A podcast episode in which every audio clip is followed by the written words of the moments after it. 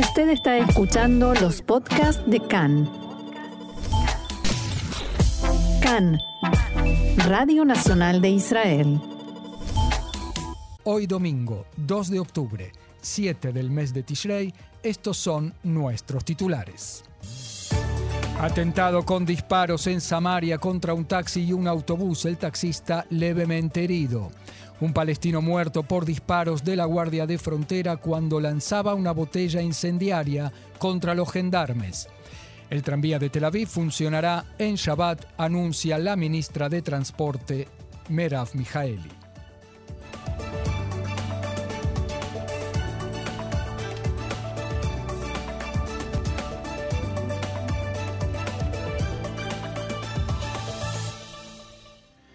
Vamos entonces al desarrollo de la información. El conductor de un taxi sufrió heridas leves en la mañana de hoy por disparos realizados contra su vehículo y contra un autobús en la carretera entre los asentamientos de Itamar y Alon More en Samaria.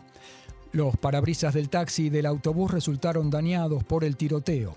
La célula terrorista autodenominada Guarida del León que recientemente se hizo famosa en Nablus, asumió la responsabilidad del ataque. Como resultado del atentado, fueron cerrados los pasos de Jawara y Beit Furik, donde soldados de Tzal entraron a pie para buscar a los atacantes. Efectivos israelíes también ingresaron en Kfar Salem, desde donde aparentemente se efectuaron los disparos. El portavoz de Tzal difundió un comunicado cuyo texto indica esta mañana se llevó a cabo un ataque con disparos contra un vehículo y un autobús cerca de Nablus. El conductor del automóvil resultó levemente herido y fue trasladado a la sede de la División Regional Samaria. El parabrisas del autobús fue alcanzado por los disparos. Efectivos de Tzal están rastrillando el área. Hassem Kassem, portavoz del Hamas, felicitó a la célula que cometió el ataque y dijo que se trata de un acto de resistencia contra los colonos en Nablus. Y agregó, abro comillas, nos enfrentamos a una gran revolución y una escalada. Seguiremos logrando los objetivos de nuestro pueblo a través de la expulsión de la ocupación y sus colonos de nuestra tierra. La operación en Nablus coincidió con la invasión de los colonos a Al-Aqsa, por lo que un acto de resistencia es una respuesta natural a los crímenes de la ocupación contra la mezquita de Al-Aqsa, dice el portavoz del Hamas. En tanto, en enfrentamientos en el Azaría, en las afueras de Jerusalén, un joven palestino resultó muerto por disparos de las fuerzas de seguridad cuando lanzaba una botella incendiaria contra efectivos de la Guardia de Frontera. Los efectivos se hallaban en camino a la zona de Abudís, en Jerusalén Oriental, a raíz de informes de que palestinos habían irrumpido por la cerca de seguridad o muro. Cuando los gendarmes ingresaron a Al-Azaría, palestinos enardecidos comenzaron a lanzarles piedras, cargas explosivas y botellas incendiarias. No hubo víctimas entre los efectivos israelíes. El joven palestino que resultó muerto iba montado en motocicleta y lanzó una botella incendiaria contra la fuerza. Apenas antes de lanzarla recibió disparos y resultó malherido. Un equipo de la Media Luna Roja lo trasladó al hospital en territorio de la autoridad palestina, donde falleció poco después. En los barrios de Isaúía y Silwan, en Jerusalén Oriental, se produjeron anoche enfrentamientos entre fuerzas de seguridad y jóvenes palestinos sin que se produjeran víctimas. Los enfrentamientos se iniciaron a raíz de llamados en las redes sociales a salir y enfrentarse con las fuerzas de seguridad en protesta por la muerte del joven palestino en el Azaría. En el mismo orden, en el barrio de Sheikh Jarrah, en Jerusalén Oriental, fue lanzada una botella incendiaria contra la oficina del diputado Itamar Ben-Gvir del partido Acción Utadatit. No se produjeron víctimas. Al mismo tiempo, un habitante del asentamiento Beitar Ilit ingresó con su hijo a la aldea Husan y, según relató, palestinos lanzaron piedras contra ellos. Resultó herido en la cabeza y fue atendido en el hospital Shaarei Tzedek de Jerusalén. En este contexto continúa la alerta máxima en la zona de la línea verde y más allá de ella. Las fuerzas de seguridad poseen decenas de alertas tempranas de atentados terroristas. Desde la víspera del Día del Perdón, Yom Kippur, el martes por la tarde, se impondrá el cierre de los territorios de Judea y Samaria. El titular del Consejo Regional Samaria, Yossi Dagan, exigió al gobierno lanzar un operativo Muro de Defensa 2 como el que Israel efectuó en 2002 en el contexto de la Segunda Intifada o Intifada de Al-Aqsa.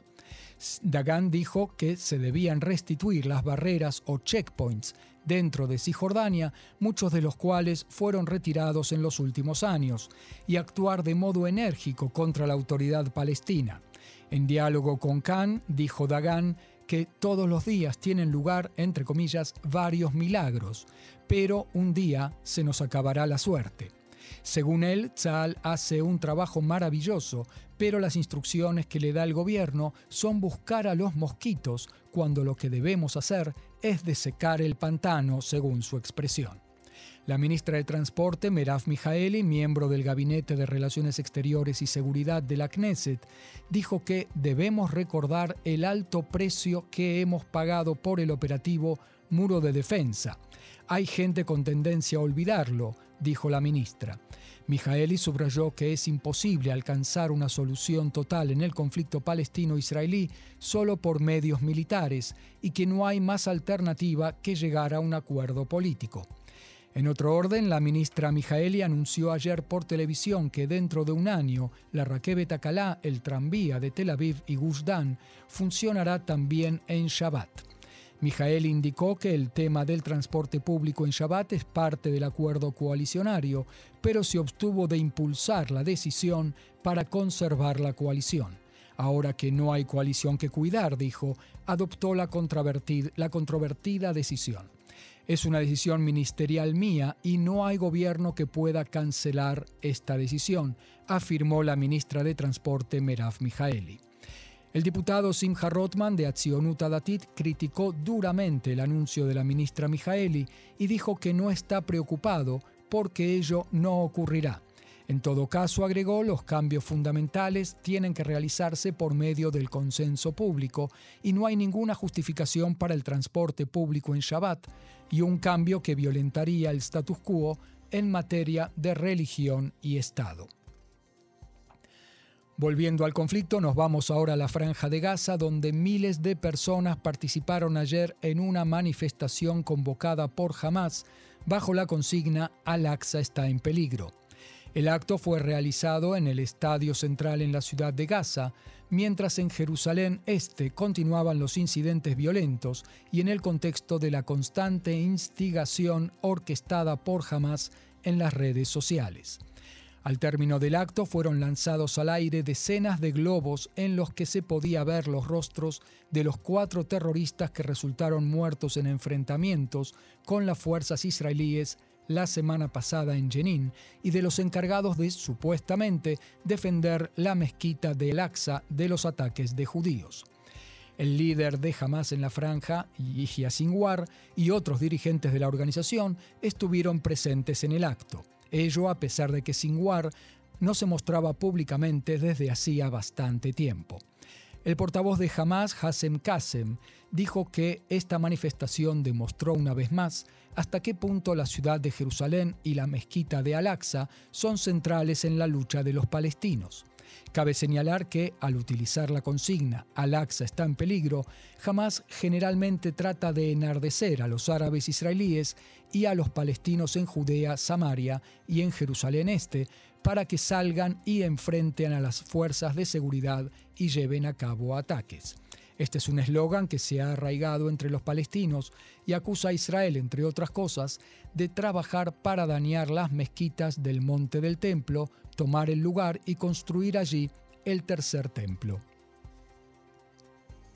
Otro tema, Israel y el Líbano recibieron el borrador de entendimiento por su límite marítimo y estarían a punto de firmar el acuerdo. El presidente del Líbano, Michel Aoun, recibió el borrador de acuerdo entre Israel y su país sobre la demarcación de la frontera marítima. El despacho del presidente dio a conocer este fin de semana la noticia y difundió también una fotografía del mandatario cuando recibió el documento preparado por el mediador norteamericano Amos Hochstein. La embajadora de Estados Unidos en Beirut Dorothy Shea fue la encargada de entregarle el documento.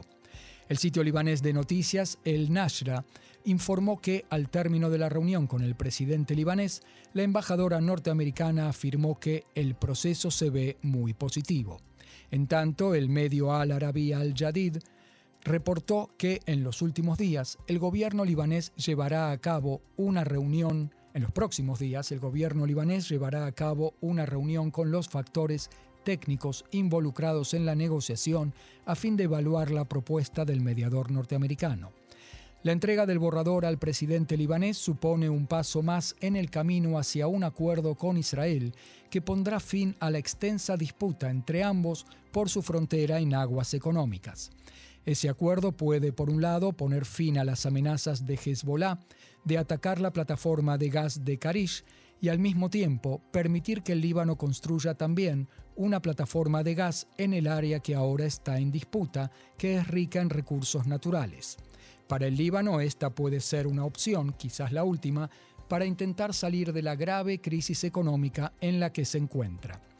Anoche, el secretario general de la organización terrorista libanesa Hezbollah, Hassan Nasrallah, pronunció un discurso en el que se refirió al tema de la frontera marítima con expresiones mucho más conciliadoras y menos amenazantes que en sus últimas apariciones públicas. Este es un paso muy importante, dijo Nasrallah, y sobre la presentación del proyecto al presidente Michel Aoun, y agregó.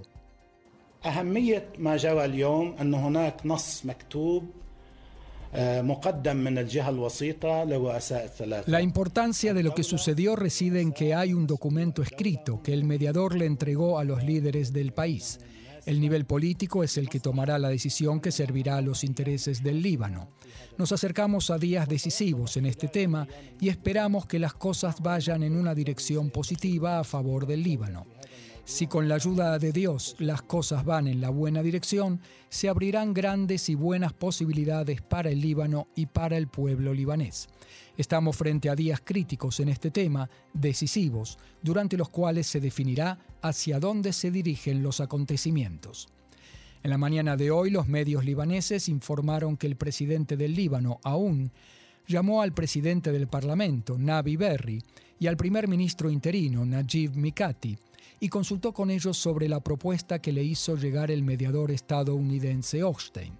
También discutió con ellos cómo seguirán adelante con el tema con el fin de dar respuesta a la propuesta a la mayor brevedad.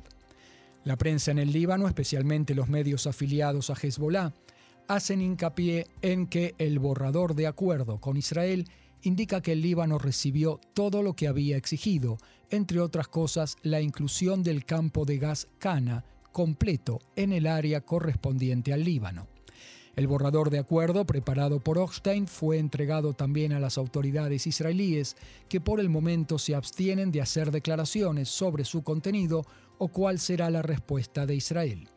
Fuentes involucradas en el tema dijeron a Khan que las autoridades en Israel esperan ver cuál será la respuesta del Líbano, que al parecer será comunicada este martes. Como informamos en los últimos días, el primer ministro Lapid convocó a una reunión de gabinete de política y seguridad para tratar el tema este jueves, inmediatamente después de Yom Kippur, el Día del Perdón. Según las fuentes, en Israel hay optimismo respecto de la posibilidad de firmar el acuerdo próximamente. Esta probabilidad desde el punto de vista de Israel y las estimaciones de sus líderes puede tener impacto e influencia no solo desde el punto de vista económico, energético, sino también preservar la estabilidad de la región, en particular en la frontera norte del país. Mientras tanto, el gobierno israelí, que como decíamos, no habla demasiado sobre el contenido del acuerdo, sí insiste en que la explotación de la plataforma gasífera Karish no está condicionada por las negociaciones con el Líbano y menos aún por las reiteradas amenazas del líder de Hezbollah, Hassan Nasrallah. Así lo reiteró esta mañana en diálogo con Khan el ministro de Justicia Guidon Saar.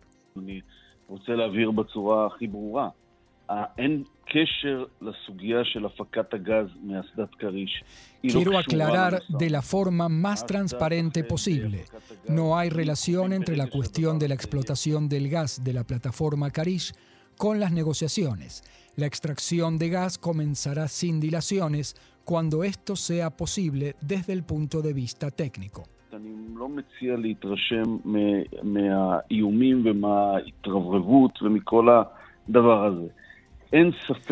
Sugiero no dejarse impresionar por las amenazas y los alardes y todo eso. No cabe duda de que la plataforma Karish se encuentra en el área de Israel y también, según el acuerdo que se está perfilando, debería ser así. Por ello, en, en el momento en que la compañía civil, la empresa que está a cargo de la extracción del gas, pueda hacerlo, lo hará, sin depender de nada. Hay interés de Israel del mismo modo que, a mi entender, hay interés por parte del Líbano pero nosotros estamos a cargo de velar por los intereses de Israel, también en un acuerdo por la demarcación de la frontera marítima. Este mediodía, al comienzo de la reunión semanal de gabinete, también el primer ministro Yair Lapid se refirió a este tema.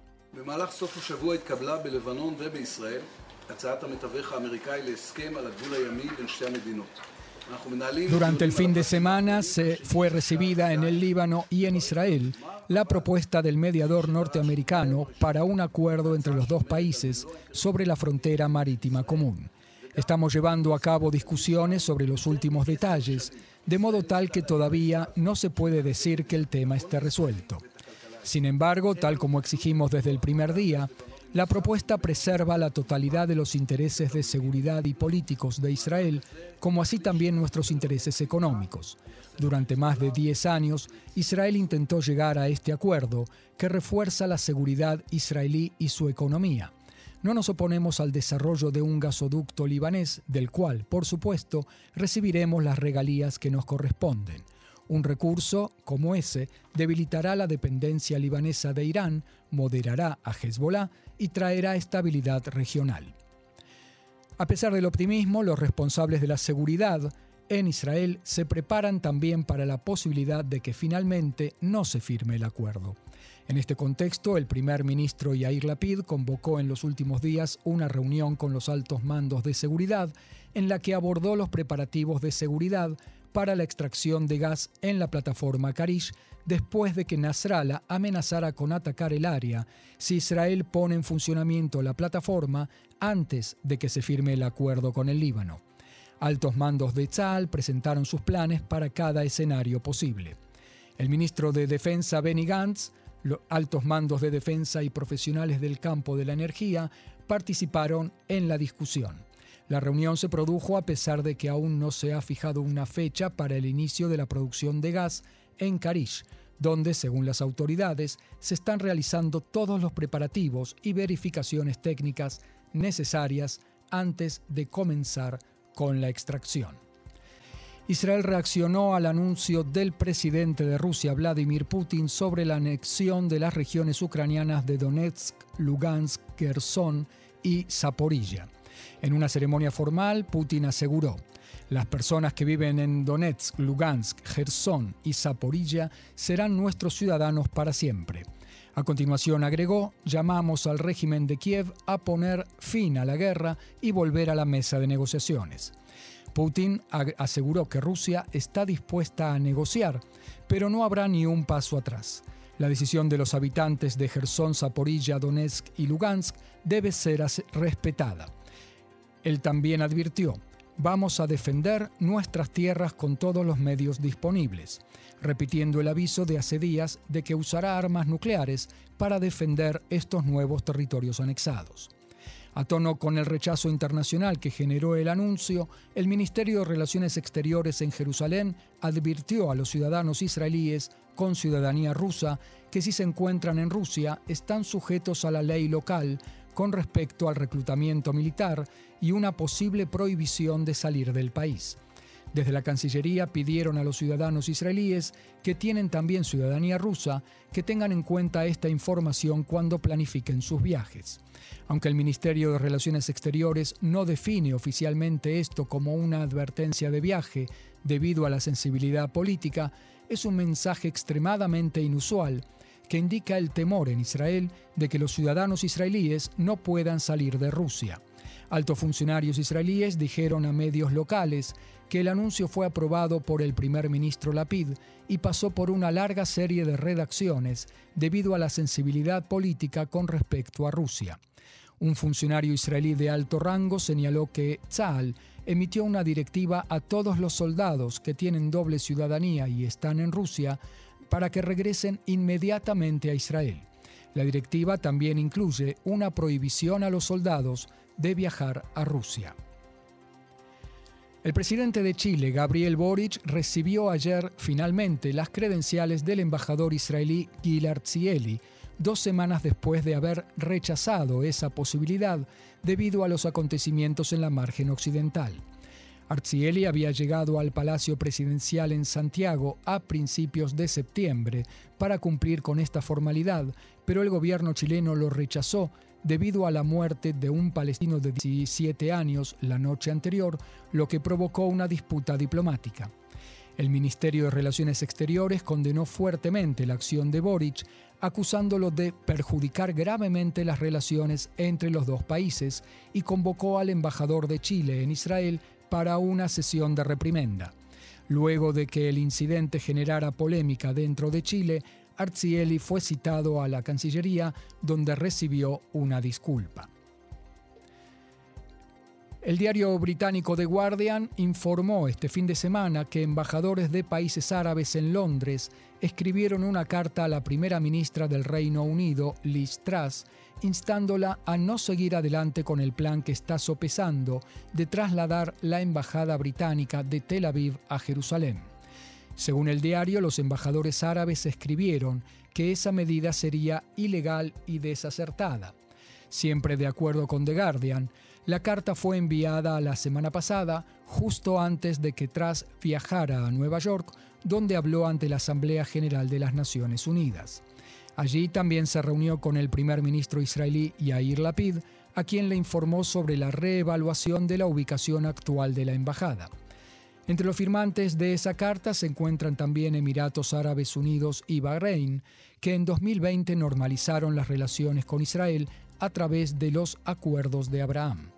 El reporte del diario asegura que los aliados europeos del Reino Unido plantearon objeciones similares. Si bien The Guardian no cita ninguna fuente en su informe, sí señala que algunos diplomáticos árabes incluso advirtieron que trasladar la embajada británica a Jerusalén podría poner en riesgo un acuerdo de libre comercio negociado desde hace mucho tiempo entre el Reino Unido y el Consejo de Cooperación del Golfo. El enviado de la Autoridad Palestina al Reino Unido, Hussam Zomlot, advirtió en un comunicado, Cualquier traslado de la embajada sería una flagrante violación del derecho internacional y las responsabilidades históricas del Reino Unido. Socava la solución de dos estados e inflama una situación ya volátil en Jerusalén, el resto de los territorios ocupados y entre las comunidades en el Reino Unido y en todo el mundo. Sería desastroso, palabras del enviado de la autoridad palestina. El medio norteamericano Axios informó este fin de semana que el congresista Bob Menéndez, presidente del Comité de Relaciones Exteriores del Senado, advirtió recientemente al líder de la oposición, Benjamin Netanyahu, que incluir legisladores de extrema derecha en un posible gobierno futuro dañaría las relaciones entre Estados Unidos e Israel. De acuerdo con Axios, Menéndez hizo estos comentarios durante una visita a Israel el mes pasado. El reporte cita dos fuentes estadounidenses no identificadas, familiarizadas con lo sucedido en la reunión, según las cuales Menéndez expresó su preocupación por la cooperación de Netanyahu con los partidos de extrema derecha, mencionando específicamente a Otzma Yehudit y su líder Itamar Ben-Gvir. Si bien en el pasado Netanyahu dijo que no cree que Ben-Gvir sea apto para recibir un cargo ministerial, en estas elecciones su postura ha cambiado, especialmente a la luz del avance de Otzma Yehudit en las encuestas y el hecho de que Netanyahu no podría formar gobierno sin Itamar Ben-Gvir y Bezalel Smotrich. Según este informe, a Ben Gvir se le ha ofrecido un puesto ministerial de alto nivel si se establece un gobierno encabezado por Netanyahu.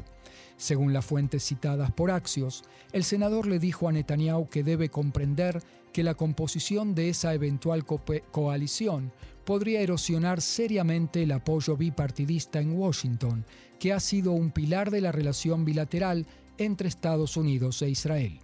Una de las fuentes dijo que Netanyahu estaba enojado por los comentarios de Menéndez. Axios reportó también que la oficina de Netanyahu se negó a comentar sobre el informe y el portavoz del Departamento de Estado norteamericano, Ned Price, dijo que la administración Biden no interfiere en la política interna de Israel. El Ministerio de Relaciones Exteriores expresó en un comunicado que la negativa de Jordania a permitir a la delegación de Israel participar en la competencia internacional de triatlón con la excusa de dificultades en garantizar la seguridad de los deportistas israelíes es inaceptable. Jordania se negó a aprobar la participación de seis deportistas israelíes hoy en la competencia en Aqaba, a pesar del pedido del Ministerio de Relaciones Exteriores y del Ministerio de Cultura y Deporte de la Asociación Mundial de Triatlón de que interviniera en el tema.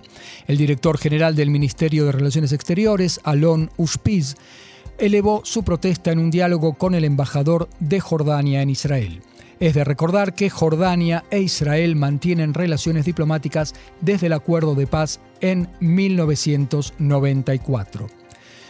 Otro tema, dos semanas después de abierto un enorme pozo en la ruta Ayalon circunvaladora de Tel Aviv, fue abierta parcialmente la salida en el cruce de Ayalon en dirección sur. Fue abierto uno de los carriles que permite la entrada al centro comercial Azrieli. El otro carril permanece aún cerrado debido a que continúa, aunque en pequeña medida, la pérdida de agua de la napa subterránea de la obra en construcción de la cuarta torre de Azrieli. Y otro tema, el gobierno aprobó el programa de apertura del tramo principal del tren subterráneo, el metro, en construcción en Israel, la línea M1. Este segmento comenzará en el cruce de Glilot y viajará hacia el sur, atravesará Ramat Aviv y la calle Igalalón hasta el cruce de Jolón. Su recorrido será de unos 14 kilómetros e incluirá 11 estaciones subterráneas. En el futuro, la red del metro cubrirá la metrópolis de Tel Aviv desde la zona de Lot Ramble y Rehovot al sur hasta Ranana y Kfar Saba en el norte y Petah Tikva en el este.